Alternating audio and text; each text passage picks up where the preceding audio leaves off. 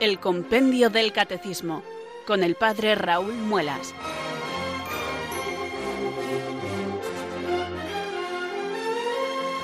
Muy buenas tardes, queridos oyentes de Radio María. Son las cuatro, las tres en Canarias. Aquí comienza una nueva edición del Compendio del Catecismo. Reciban desde Talavera de la Reina un saludo muy cordial del Padre Raúl Muelas, que un día más les habla desde estos micrófonos de Radio María, la radio de la Virgen, la fuerza de la esperanza. Sed todos bienvenidos.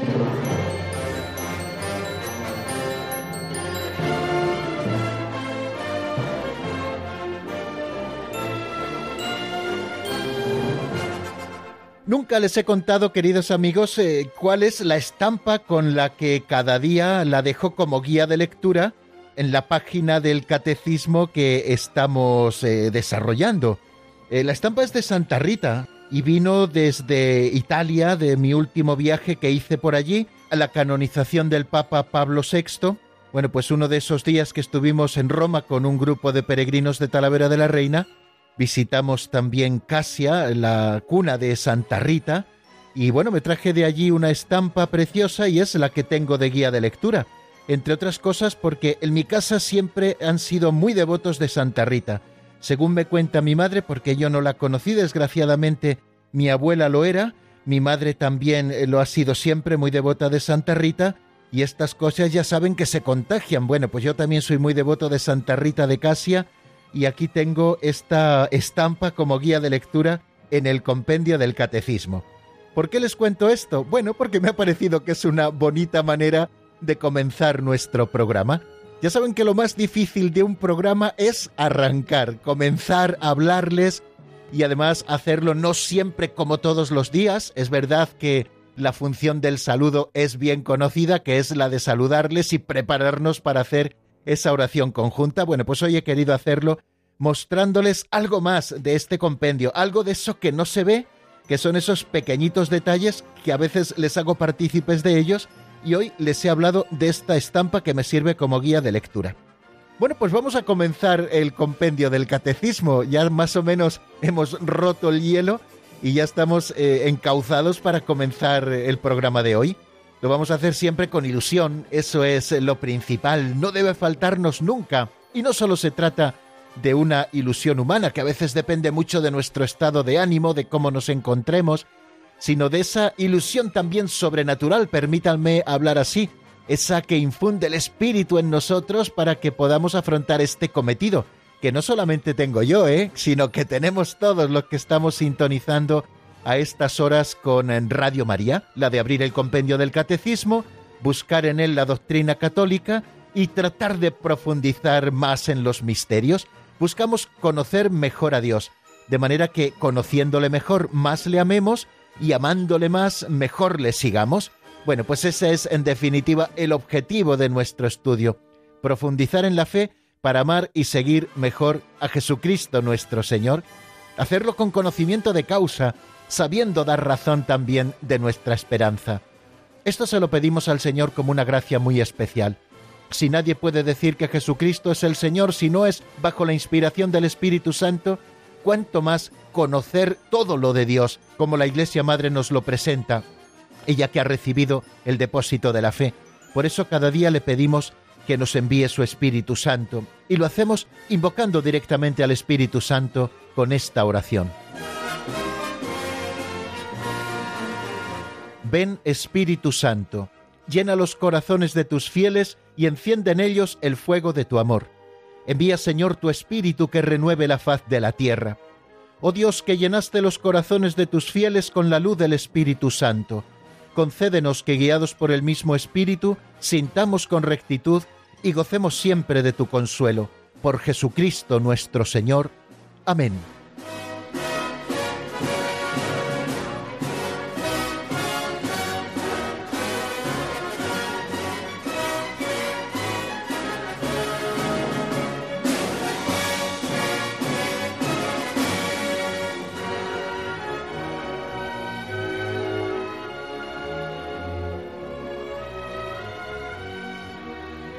Y sin perder más tiempo, porque el tiempo es oro, aunque el hecho de estar juntos e irnos acercando poquito a poco a los números del compendio ya también es provechoso, bueno, pues sin perder el tiempo vamos a afrontar la pincelada de hoy, esa pequeña catequesis práctica que tratamos de ofrecer todos los días con una pincelada del libro así titulado Pinceladas de Sabiduría de don Justo López Melús, que nos sirve de aperitivo y que nos sirve también para abrir juego a una reflexión que yo humildemente les ofrezco casi casi a modo de editorial de cada programa.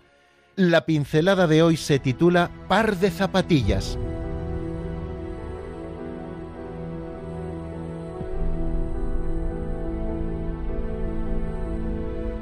Par de zapatillas.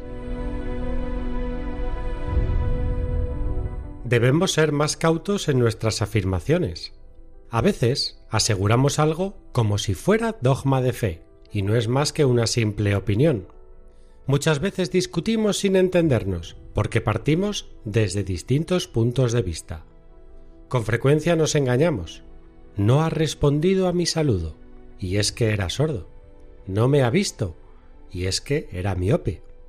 A veces no es cierto lo que parece claro un hippie caminaba con un solo zapato. Veo que ha perdido usted un zapato. No, señor, he encontrado uno. En una ocasión se encontraron por la calle dos amigos, y uno de ellos llevaba una zapatilla roja y otra verde. Debe ser difícil tener un par de zapatillas así. Nada de eso. Yo tengo otro par igual en casa.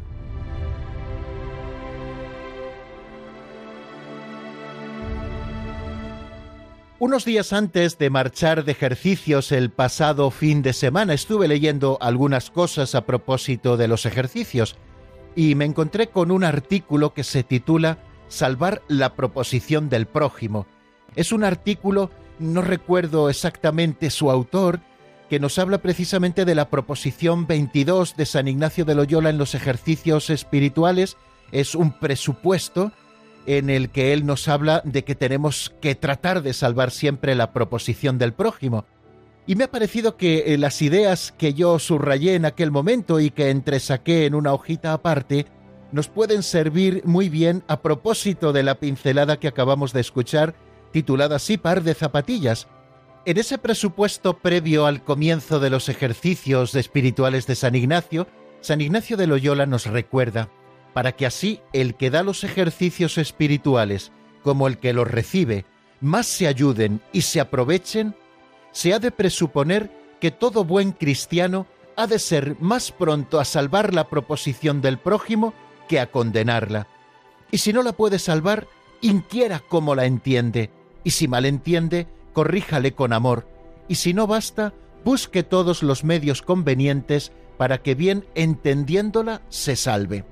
Bueno, este principio ignaciano sirve no solamente para el tiempo de los ejercicios, sino que ha de informar de alguna manera toda la vida del cristiano. Debemos estar siempre predispuestos a interpretar bien los pensamientos, las expresiones o las proposiciones prácticas de las demás personas.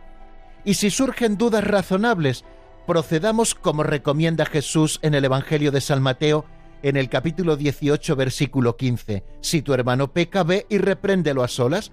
Si te escucha, has ganado a tu hermano. Hablábamos precisamente en nuestro último programa, también en la reflexión sobre la pincelada de esto. Cuando la predisposición a pensar bien no basta, debe intervenir, por tanto, el diálogo directo de caridad. Es un modo de ejercer la corrección fraterna, como decíamos.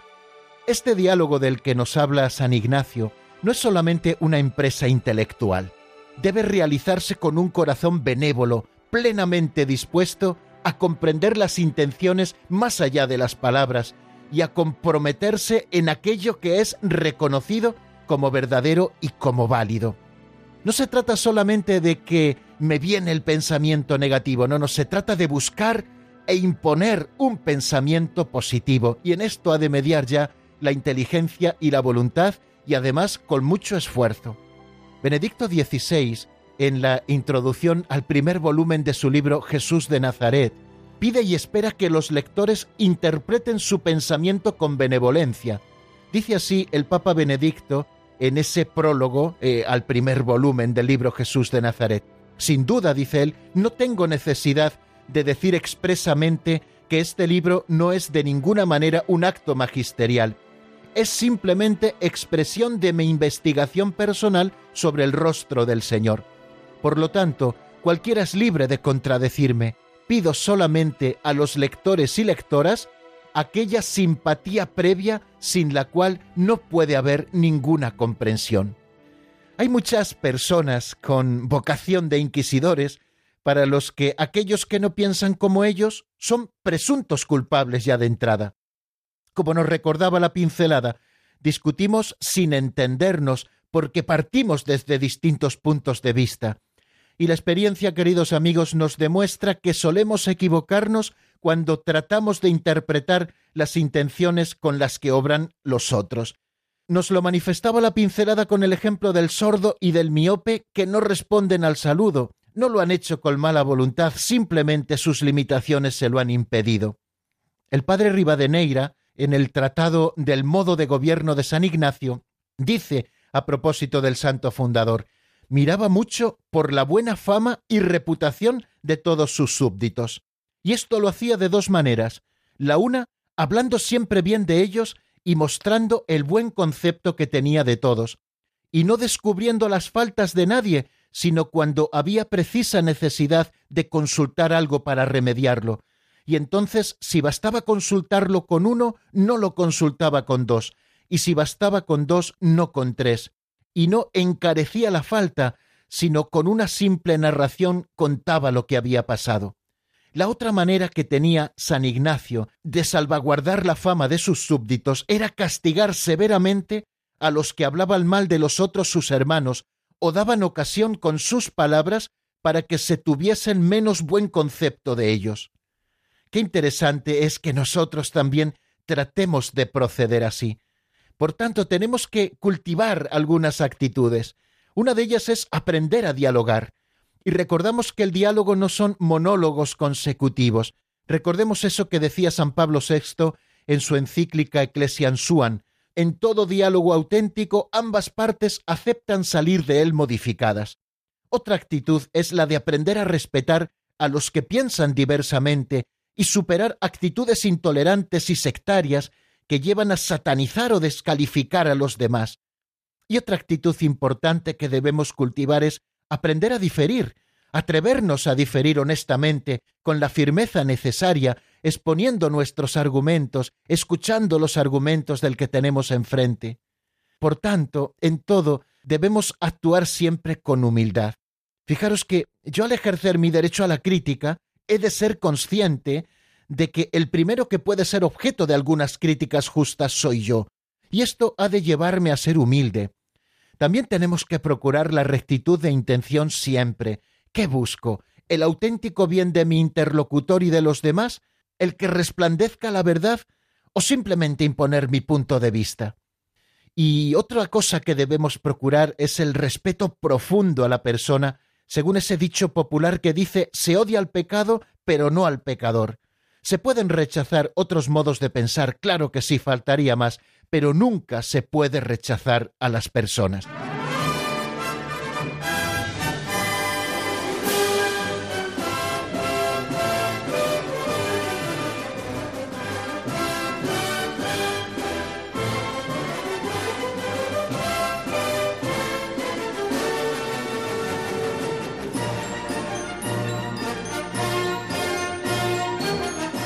Y vamos ahora por el repaso, queridos amigos, que se nos va el tiempo. Seguimos aquí en la sintonía de Radio María. Soy el padre Raúl Muelas y estamos en el compendio del Catecismo. Vamos a afrontar ahora en este espacio de nuestro programa el repaso de lo visto en el día anterior. Estuvimos viendo dos números, el 143 y el 144. El 143 se pregunta qué relación existe entre el Espíritu y Jesucristo en su misión en la tierra. Les recuerdo, por si alguien se ha incorporado por primera vez a nuestro programa, que estamos estudiando el capítulo tercero de la sección segunda de la primera parte del Catecismo. Bueno, en la sección segunda de la primera parte, la Les Credendi, estamos estudiando los distintos artículos del credo para conocer su contenido, para desgranarlo juntos como lo hace el compendio del Catecismo y como lo hace también el Catecismo Mayor de la Iglesia. Nos encontramos en el tercer y último capítulo de esa sección segunda, que estudia al Espíritu Santo. Creo en el Espíritu Santo y luego también en el desarrollo de su obra en la Santa Iglesia Católica, en la comunión de los santos, en el perdón de los pecados, en la resurrección de la carne y en la vida eterna. Estamos estudiando diversas cosas sobre el Espíritu Santo para conocer un poco mejor a la tercera persona de la Santísima Trinidad. ¿Qué confiesa la Iglesia cuando dice creo en el Espíritu Santo? ¿Por qué la misión del Hijo y del Espíritu son siempre inseparables? Nos hemos acercado también a los nombres que recibe el Espíritu Santo, eso que el compendio llama apelativos del Espíritu Santo. Espíritu Santo Paráclito, abogado, consolador, espíritu de verdad, espíritu de Cristo, espíritu de Dios, espíritu de la gloria, espíritu de la promesa. Bueno, nos acercamos un poquito casi casi solo nombrándoles, pero bueno, a todos esos nombres que nos están revelando quién es el Espíritu Santo. También nos acercamos a la simbología con la que se representa al Espíritu Santo. Esos símbolos son el agua, la unción, el fuego, la nube oscura y luminosa, la paloma, la imposición de manos, bueno, distintos símbolos que nos revelan cuál es la acción del Espíritu Santo. Nos acercamos a que el Espíritu Santo, aunque se revela plenamente después de la glorificación de Jesucristo, él y el Hijo ya actuaban en el Antiguo Testamento aunque no hubieran sido plenamente revelados, hablando el Espíritu Santo por los profetas. También nos acercamos a la obra que el Espíritu Santo hace en el último de los profetas, y sobre todo disfrutamos eh, asomándonos a la obra del Espíritu Santo en la criatura perfecta de Dios, en lo que llamábamos la obra maestra de Dios, en esa zarza que arde sin consumirse, revelándonos plenamente quién es Dios, puesto que nos presenta por la acción del Espíritu Santo a Jesucristo, no es otra que la Santísima Virgen María. Y después de haber visto esto, nos acercamos a la relación que existe entre el Espíritu y Jesucristo en su misión en la tierra. Es lo que estuvimos viendo ayer el número 143, que responde a esta pregunta con lo siguiente. Desde el primer instante de la encarnación, el Hijo de Dios, por la unción del Espíritu Santo, es consagrado Mesías en su humanidad. Jesucristo revela al Espíritu con su enseñanza, cumpliendo la promesa hecha a los padres, y lo comunica a la Iglesia naciente, exhalando su aliento sobre los apóstoles después de la resurrección. En este número 143 se nos está hablando de cómo el Hijo revela al Espíritu Santo, puesto que tienen esa misión conjunta. No podemos separar nunca las tres divinas personas en las acciones de Dios, porque aunque cada uno de ellas actúe según su forma de ser y según su modo propio de operar, son acciones de toda la Trinidad que vive en perfecta comunión siempre. Bueno, pues lo mismo ocurre, por lo tanto, entre el Hijo y el Espíritu Santo, que son enviados por el Padre a una misión conjunta, que es la de rescatar a los hombres y devolverles su vocación originaria, la de hijos de Dios, para vivir en comunión con la Santísima Trinidad. Bueno, pues al hablar de esta relación que existe entre el Espíritu y Jesucristo, en su misión en la tierra, lo primero que nos dice el compendio del Catecismo es eh, recordarnos cuál es ese nombre con el que llamamos a Jesús, que es el de Cristo, ¿no? Le llamamos Jesucristo. Eh, lo primero que tenemos que recordar es que desde el primer momento de su encarnación, cuando Jesucristo toma carne en las entrañas purísimas de la Virgen Santísima por obra y gracia del Espíritu Santo, esta humanidad de Cristo es ungida por el Espíritu Santo, de manera que Jesús es consagrado como el Mesías, como el ungido. Es el que posee en sí la plenitud del Espíritu Santo. Y esta plenitud del Espíritu Santo en Jesucristo no sólo se manifiesta en el momento de la encarnación, sino en diversos momentos, en todos los momentos, podíamos decir, de su vida oculta y de su vida pública. Jesús es llevado constantemente por el Espíritu. Siempre me ha llamado la atención esa expresión que utiliza la Escritura que, empujado por el Espíritu, Jesús fue al desierto, ¿no? Es el Espíritu Santo el que le lleva, el que le trae, y él con docilidad se deja llevar por el Espíritu Santo en esa misión conjunta de la que hemos hablado, que el Hijo y el Espíritu tienen porque así los ha enviado el Padre, en esa comunión perfecta que existe entre las tres personas divinas.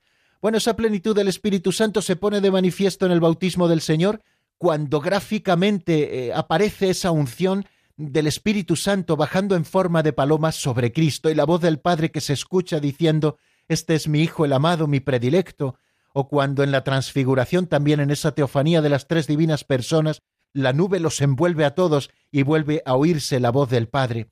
Vemos cómo Jesucristo es el ungido en ese momento del comienzo, de, sobre todo del cuerpo central del Evangelio de San Lucas, cuando Jesucristo, después de estar en el desierto, vuelve a Galilea y va a su pueblo, y allí, tomando el rollo del profeta Isaías en el capítulo 61, dice aquello del Espíritu del Señor está sobre mí, porque Él me ha ungido, me ha enviado a proclamar la buena noticia a los pobres, etc. Bueno, el Espíritu del Señor está sobre mí, porque Él me ha ungido.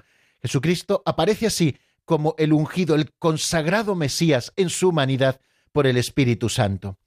También nos hace caer en la cuenta, al hablarnos de la relación que existe entre el Espíritu y Jesucristo, de que es Jesucristo quien revela al Espíritu Santo. Lo hace con su enseñanza y además lo hace de una manera progresiva. Veíamos a propósito de esto en el Catecismo Mayor de la Iglesia cómo primero Jesucristo sugiere poco a poco la presencia y la existencia del Espíritu Santo. Lo hace con su enseñanza a la muchedumbre, sobre todo cuando Él revela que su carne será alimento para la vida del mundo, y el Espíritu es quien da vida, une ya su carne la que tenemos que comer con el Espíritu que es el que da vida, también se lo revela a Nicodemo cuando le dice que hay que nacer de nuevo del Espíritu, o se lo sugiere también a la samaritana cuando le habla de que daremos culto a Dios en espíritu y verdad, y el Señor también se lo hizo saber aquella multitud que participaba en la fiesta de los tabernáculos. El Señor los sugiere ya en su palabra a tantos, pero a sus discípulos ya les va hablando más abiertamente. Por ejemplo, a propósito de la oración, si vosotros que sois malos sabéis dar cosas buenas a vuestros hijos, cuánto más vuestro Padre del cielo dará el Espíritu Santo a los que se lo pidan. O a propósito del testimonio que tendrán que dar aquellos que serán perseguidos por causa del Evangelio lo dice de una manera muy bonita el Señor, no os preocupéis por lo que vais a decir, etcétera, el Espíritu de vuestro Padre hablará por vosotros.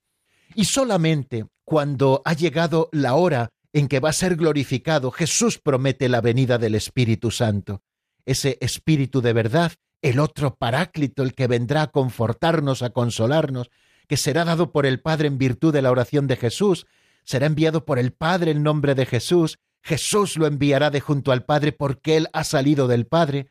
El Espíritu Santo vendrá, nosotros lo conoceremos, estará con nosotros para siempre, permanecerá con nosotros y nos lo enseñará todo y nos recordará todo lo que Cristo nos ha dicho y dará testimonio de Él.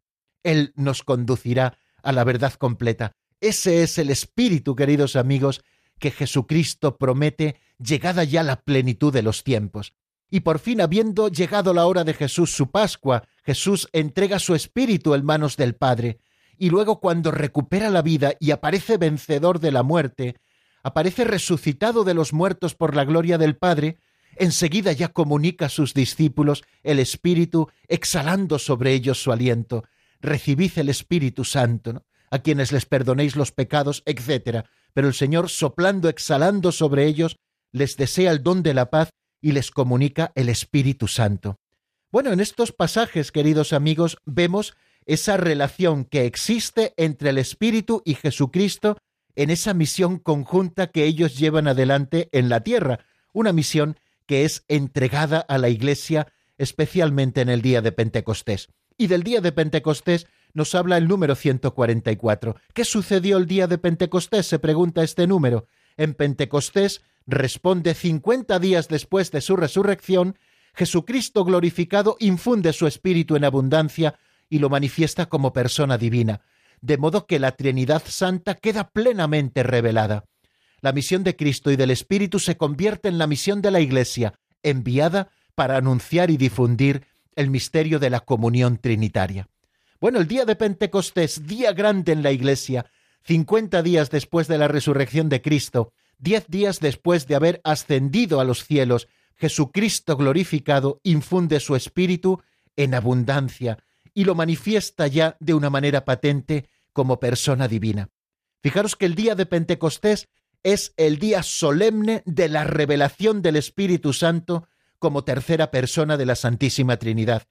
El Espíritu Santo sugerido ya por Cristo, que habló por los profetas, el Espíritu del que les habla más abiertamente a sus discípulos, el Espíritu que Jesús promete llegada su hora, y ese Espíritu que ya regala como primicias después de la resurrección, es entregado maravillosamente, plenamente sobre la Iglesia el día de Pentecostés. Y así queda revelado no sólo el Espíritu Santo, sino la Santísima Trinidad, que Dios es sólo uno, pero que es Padre, Hijo y Espíritu Santo. Bueno, el día de Pentecostés se nos revela con la efusión del Espíritu Santo y esa manifestación personal del Espíritu Santo se nos manifiesta, queda plenamente revelada la Santísima Trinidad. Eso ocurre el día de Pentecostés. Es la primera cosa que sucedió el día de Pentecostés. Y la otra también que nos eh, refleja el compendio del Catecismo, en ese número 144, es que la misión de Cristo y la del Espíritu se convierten desde ese día en la misión de la Iglesia.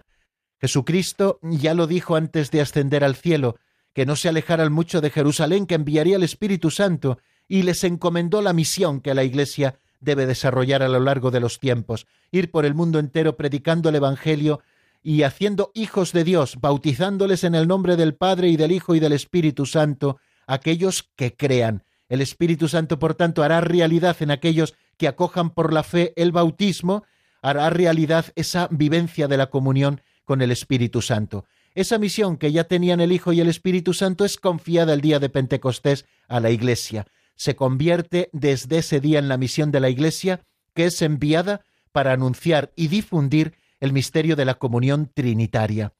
Fijaros qué frase tan bonita recoge el compendio del Catecismo, es en ese número 144, tomada de la liturgia bizantina.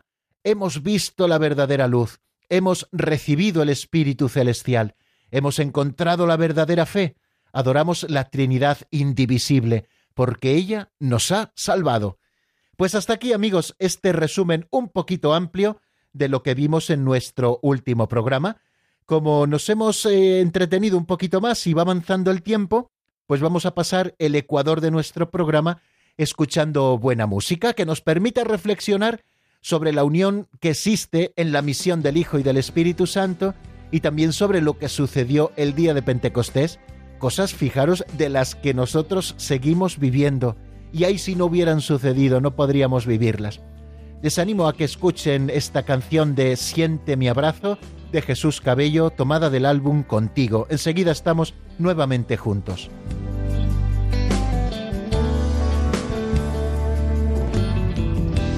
Aquí espero que sientas que te llamo por tu nombre. Mira dentro de tu alma y descubre cuánto buscas mi voz, aferrándote a vicios que te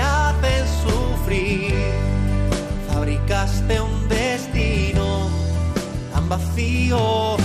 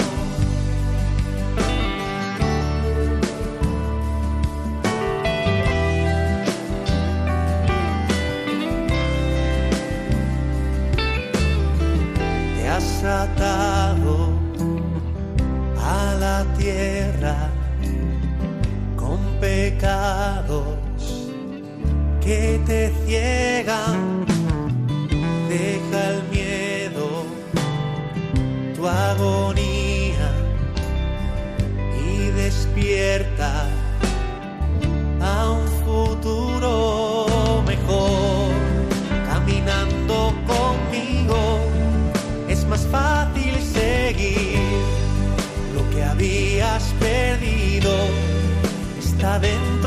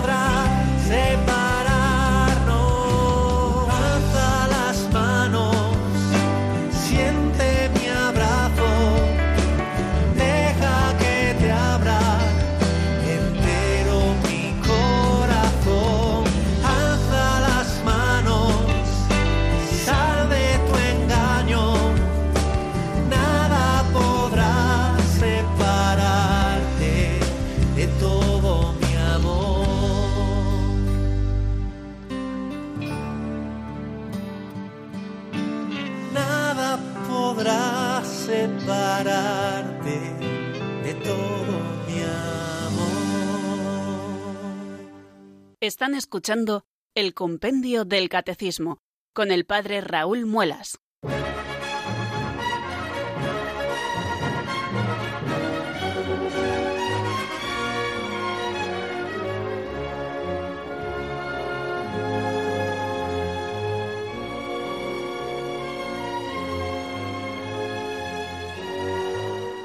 Y seguimos adelante en nuestro estudio, queridos amigos, aquí en el Compendio del Catecismo, dando un pasito adelante con el número 145 que se pregunta ¿qué hace el Espíritu Santo en la Iglesia?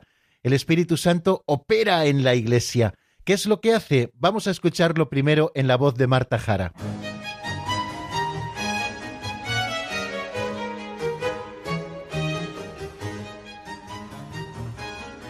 Número 145.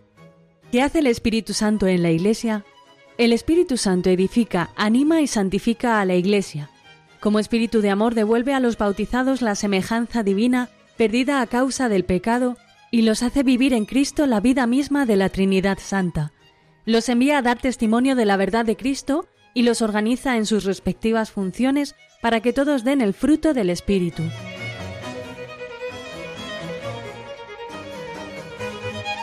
Bien, acabamos de escuchar esas cuatro afirmaciones que el número 145 hace a propósito de la obra del Espíritu Santo en la Iglesia. ¿Qué es lo que hace el Espíritu Santo en la Iglesia? Primero nos ha dicho que el Espíritu Santo edifica, anima y santifica a la Iglesia. Esa es la primera afirmación que yo he subrayado en el número 145, en el texto del compendio. El Espíritu Santo edifica, es decir, construye a la Iglesia, pone los cimientos, levanta los muros de este templo y culmina la obra. Se quiere decir que el Espíritu Santo hace crecer a la Iglesia. En segundo lugar, la anima, es decir, es la forma de este cuerpo. Es como el ánima, el alma de la Iglesia. Y es el que anima también toda la acción apostólica de la Iglesia. Y por otra parte, el Espíritu Santo santifica a la Iglesia, hace santo a todo el cuerpo de la Iglesia, haciendo de ella el cuerpo místico de Cristo y haciendo de ella la esposa de Jesucristo, santa e inmaculada. Es el Espíritu Santo quien realiza esta obra de santificación en la Iglesia. Eso a propósito de la primera afirmación, que el Espíritu Santo edifica, anima y santifica a la Iglesia. Hay una segunda afirmación en la que nos vamos a detener un poquito más porque, a propósito de la primera, veremos muchas más cosas cuando estudiemos el misterio de la Iglesia que vendrá a continuación de los números referidos expresamente al Espíritu Santo. Creo en la Santa Iglesia Católica. Bueno, la segunda afirmación que encontramos en el número 145 es, como Espíritu de amor, el Espíritu Santo devuelve a los bautizados la semejanza divina perdida a causa del pecado y los hace vivir en Cristo la vida misma de la Trinidad Santa. Fijaros qué afirmación tan hermosa. Llama al Espíritu Santo Espíritu de amor. El apóstol San Juan, en su primera carta, capítulo cuarto, versículo ocho, nos dice que Dios es amor, Dios es amor, y el amor es el primero de los dones. San Agustín llamaba, como lo hemos dicho en algunas ocasiones ya en este mismo foro, llamaba al Espíritu Santo Dios y don de Dios. El primer don, por lo tanto, es el amor, y este don contiene a todos los demás. Este amor Dios lo ha derramado por el Espíritu Santo que nos ha dado. Así lo afirma San Pablo en la carta a los Romanos capítulo 5 versículo 5. Dios lo ha derramado en nuestros corazones por el Espíritu Santo que se nos ha dado. Bien, puesto que hemos muerto, o al menos hemos sido heridos por el pecado, el primer efecto que produce en nosotros el don del amor, es decir, el Espíritu Santo, es la remisión de nuestros pecados. La comunión con el Espíritu Santo es la que en la Iglesia vuelve a dar a los bautizados la semejanza divina que habíamos perdido por el pecado.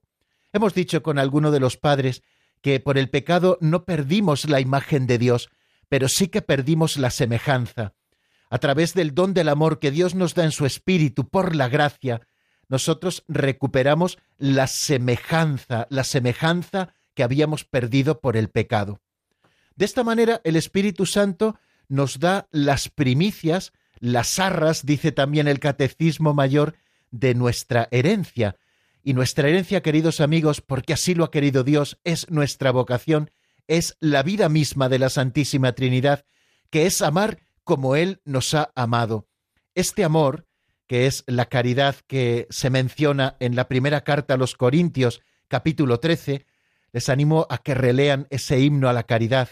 El amor es compasivo, el amor es servicial y no tiene envidia, no es maleducado ni egoísta, no lleva cuentas del mal, sino que goza con la justicia, cree sin límites, espera sin límites, aguanta sin límites. Este amor no pasa nunca, este amor es el principio de la vida nueva en Cristo, que ha sido hecha posible porque hemos recibido la fuerza del Espíritu Santo. Gracias, por tanto, a este poder del Espíritu Santo que se nos ha dado, los hijos de Dios podemos dar fruto. Él nos ha injertado en la vid verdadera y hará por lo tanto que demos el fruto del Espíritu. ¿Cuáles son los frutos del Espíritu Santo? Eh, lo aprendimos seguramente muchos de nosotros cuando estudiamos el catecismo, al menos para la primera comunión.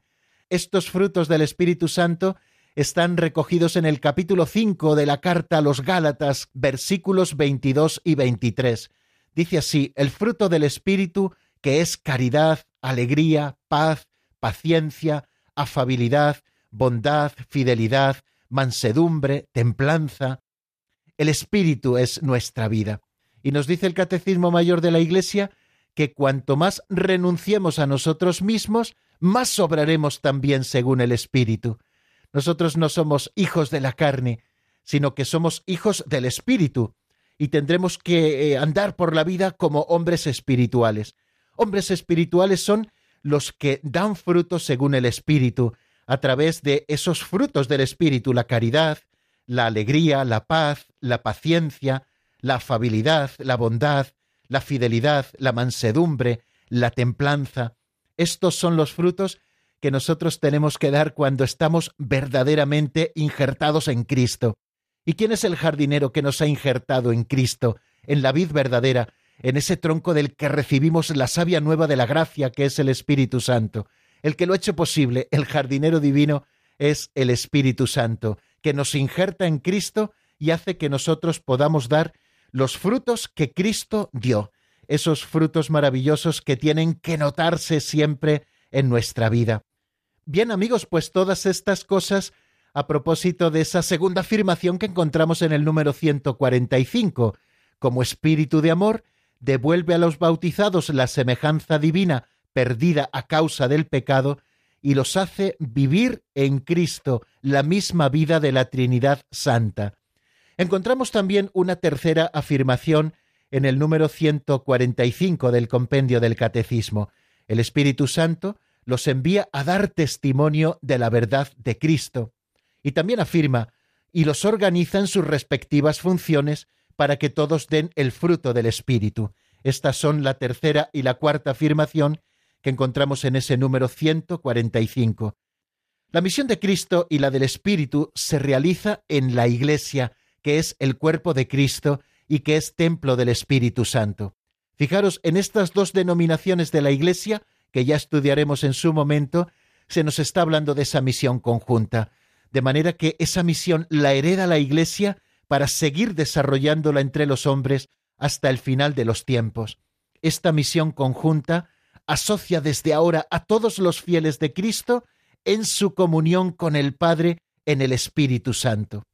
Y es el Espíritu Santo precisamente el que prepara a los hombres y los previene por su gracia para atraerlos hacia Cristo, Él nos prepara para atraernos hacia Cristo y lo hace a través de la gracia, el Espíritu Santo también manifiesta a los fieles al Señor resucitado, es el que nos hace creer en Cristo resucitado y el que nos lo presenta, y además nos va recordando la palabra de Cristo y va abriendo nuestra mente para entender el misterio pascual de su muerte y de su resurrección, el Espíritu Santo también hace presente el misterio de Cristo, sobre todo en la Eucaristía, para reconciliar a los hombres con Dios, y no solamente en la Eucaristía, sino también en todos los sacramentos, el Espíritu Santo hace presente, por lo tanto, el misterio de Cristo, de su muerte y de su resurrección, eh, principalmente, como les digo, en la Eucaristía y en los otros sacramentos, para conducirlos a la comunión con Dios, es decir,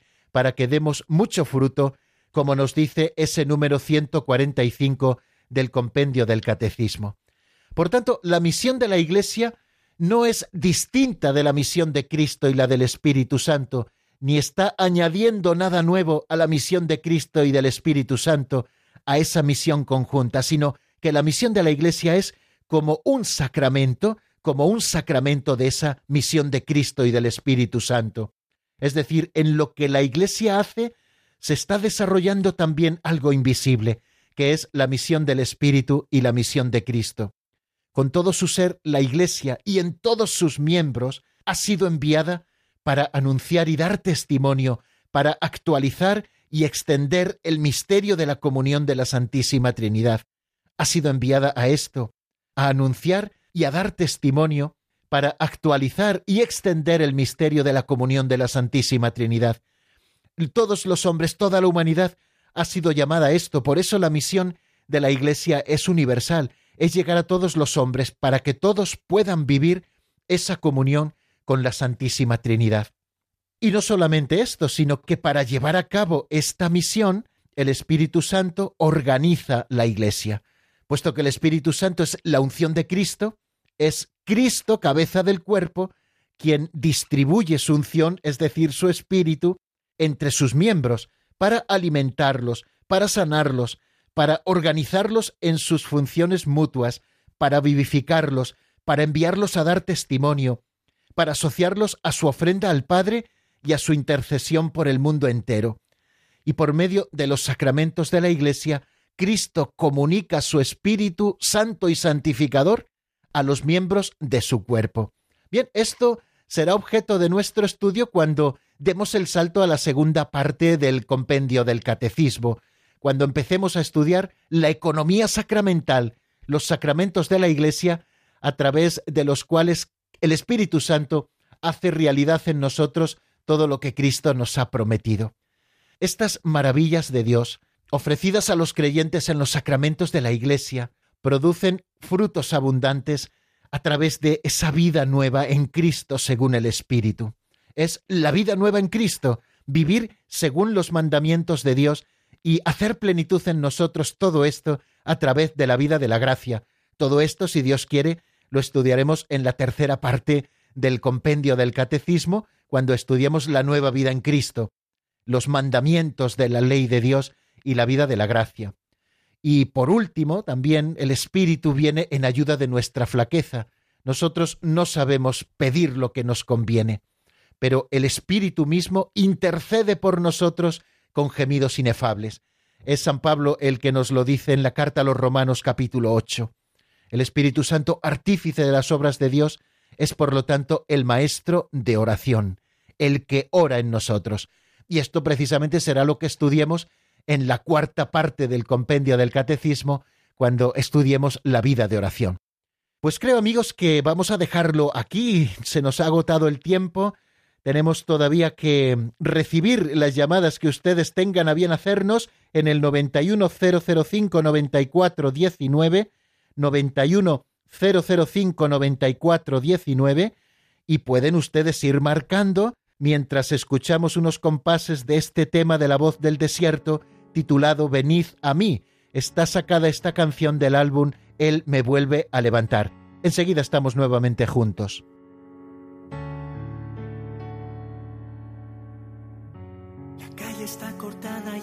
Hacia dónde tirar. Mi corazón arde en deseos de volver a amar. El cielo se oscurece en cada paso de mi caminar. En cambio oigo esa voz, viene de mi interior.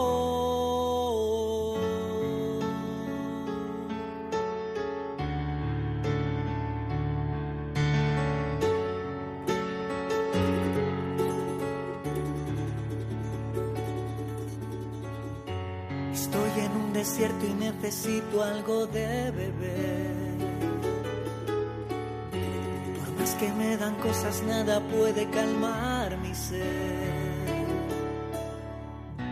Mi corazón reseco quiere encontrar por fin la paz y vuelvo a oír su voz. Viene de mi interior. Mí que estáis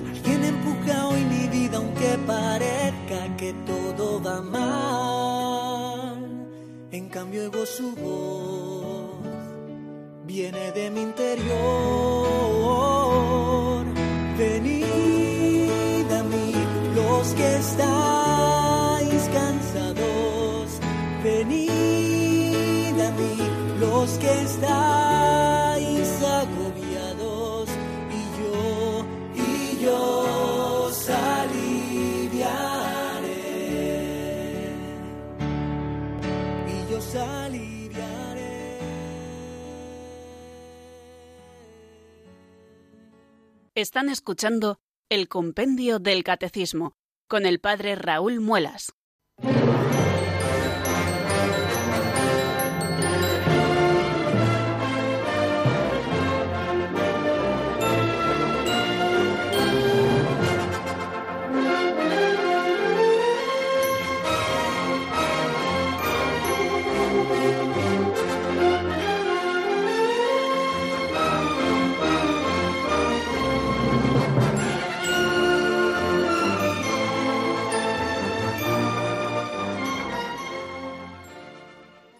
Vamos a aprovechar, queridos oyentes, estos seis minutitos de programa que sobre el papel nos quedan para recibir sus llamadas en el 91005-9419. Es, digamos, el momento más interactivo del programa y, con mucho gusto, claro, eh, les recibimos para que ustedes puedan eh, ofrecernos sus testimonios, sus preguntas, eh, bueno, pues alguna experiencia a propósito de lo que decimos y son siempre bienvenidos, claro que sí. Y nos vamos a la primera de las llamadas que nos llega desde una ciudad que lleva la sabiduría en su propio nombre. Es María de Salamanca. Buenas tardes y bienvenida. Buenas tardes, enhorabuena por el programa. Yo es que quería decirle que el Espíritu Santo me viene, me viene casi todos los años, no todos los años, pero muchos años me viene hasta cuatro meses y luego se me va. Yo no sé por qué se viene cuatro meses luego se va. Bueno, eh, creo, creo haberle entendido, porque tengo cierta dificultad hoy en, la- en- en- el retorno, que eh, eh, tiene usted eh, un poco como, como sufrimiento el que el Espíritu Santo le viene al año tres o cuatro veces y luego se va, ¿no? Bueno, yo tengo que hacer, si he entendido bien la pregunta, la siguiente explicación. Una cosa es que el Espíritu Santo esté y otra cosa es que le sintamos afectivamente o que les sintamos, digamos, en esa dimensión más sensible, más sensorial de, nuestra vida. Son dos cosas diferentes. ¿eh? Al Espíritu Santo se le recibe por la fe, se le recibe por la vida de gracia, por supuesto, eh, pero el Espíritu Santo no se va si nosotros no perdemos la vida de gracia. Quiere decir que le sintamos o no le sintamos, el Espíritu Santo eh, está en nosotros por la vida de gracia. Es lo que ya lo estudiaremos también en su momento, en la parte tercera de- del- catecismo, que es la inhabitación de- del Espíritu Santo en el alma del justo, ¿no? Eh, eso no quiere decir el que no le sienta a usted a veces con esta viveza o el que a lo mejor fruto pues mm, de un mal momento que esté pasando o de la pesadumbre de la vida o de la propia cruz, como que no sea tan sensible su presencia. Pero eso no quiere decir que no esté. Usted sígale invocando, sígale teniendo muy dentro, eh, siga alimentando esa presencia desde la fe y ya verá, ya verá cómo eh, el Espíritu Santo se hace sentir también de vez en cuando para recordarnos que Él está allí. Nos vamos hasta Huelva ahora, que, que desde allí nos llega la segunda llamada y nos espera Nina. Buenas tardes y bienvenida. Buenas tardes, Padre Raúl.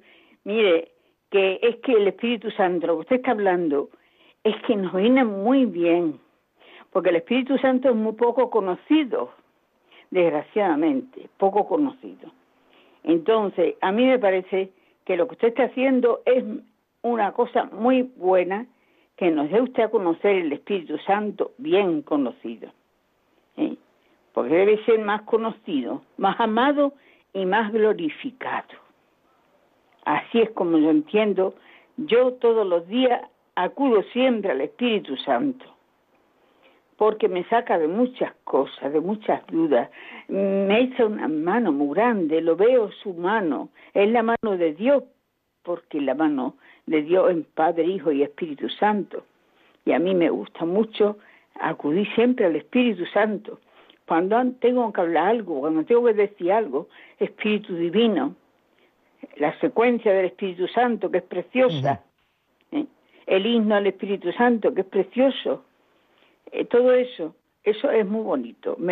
por eso digo que le felicito, porque debe usted seguir hablando del Espíritu Santo, que nos hace mucha falta a muchas personas conocer más el Espíritu Santo, que es poco conocido.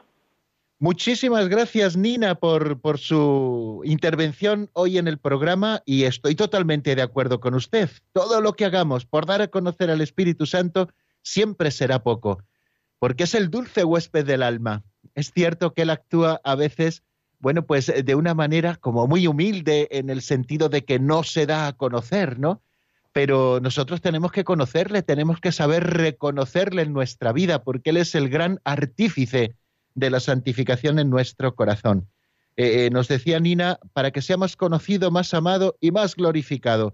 Pues bendito sea Dios si, si nuestro estudio del compendio del catecismo en estos números referidos al Espíritu Santo y en los que vendrán después, que es el desarrollo de la acción del Espíritu Santo en medio de la Iglesia y del mundo, bueno, pues si sirven, bendito sea Dios, para que sea más conocido, más amado y más glorificado y nuestro programa, amigos, llega a su fin. Y no solo el programa de hoy, sino la serie de programas de la semana.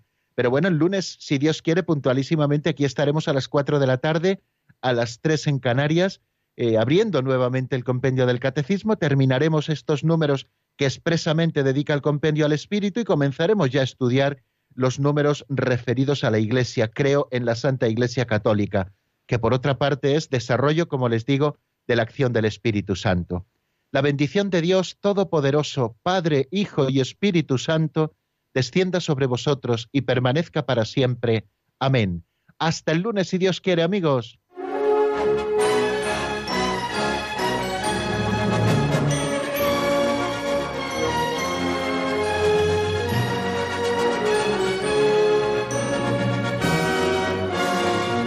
El Compendio del Catecismo con el Padre Raúl Muelas.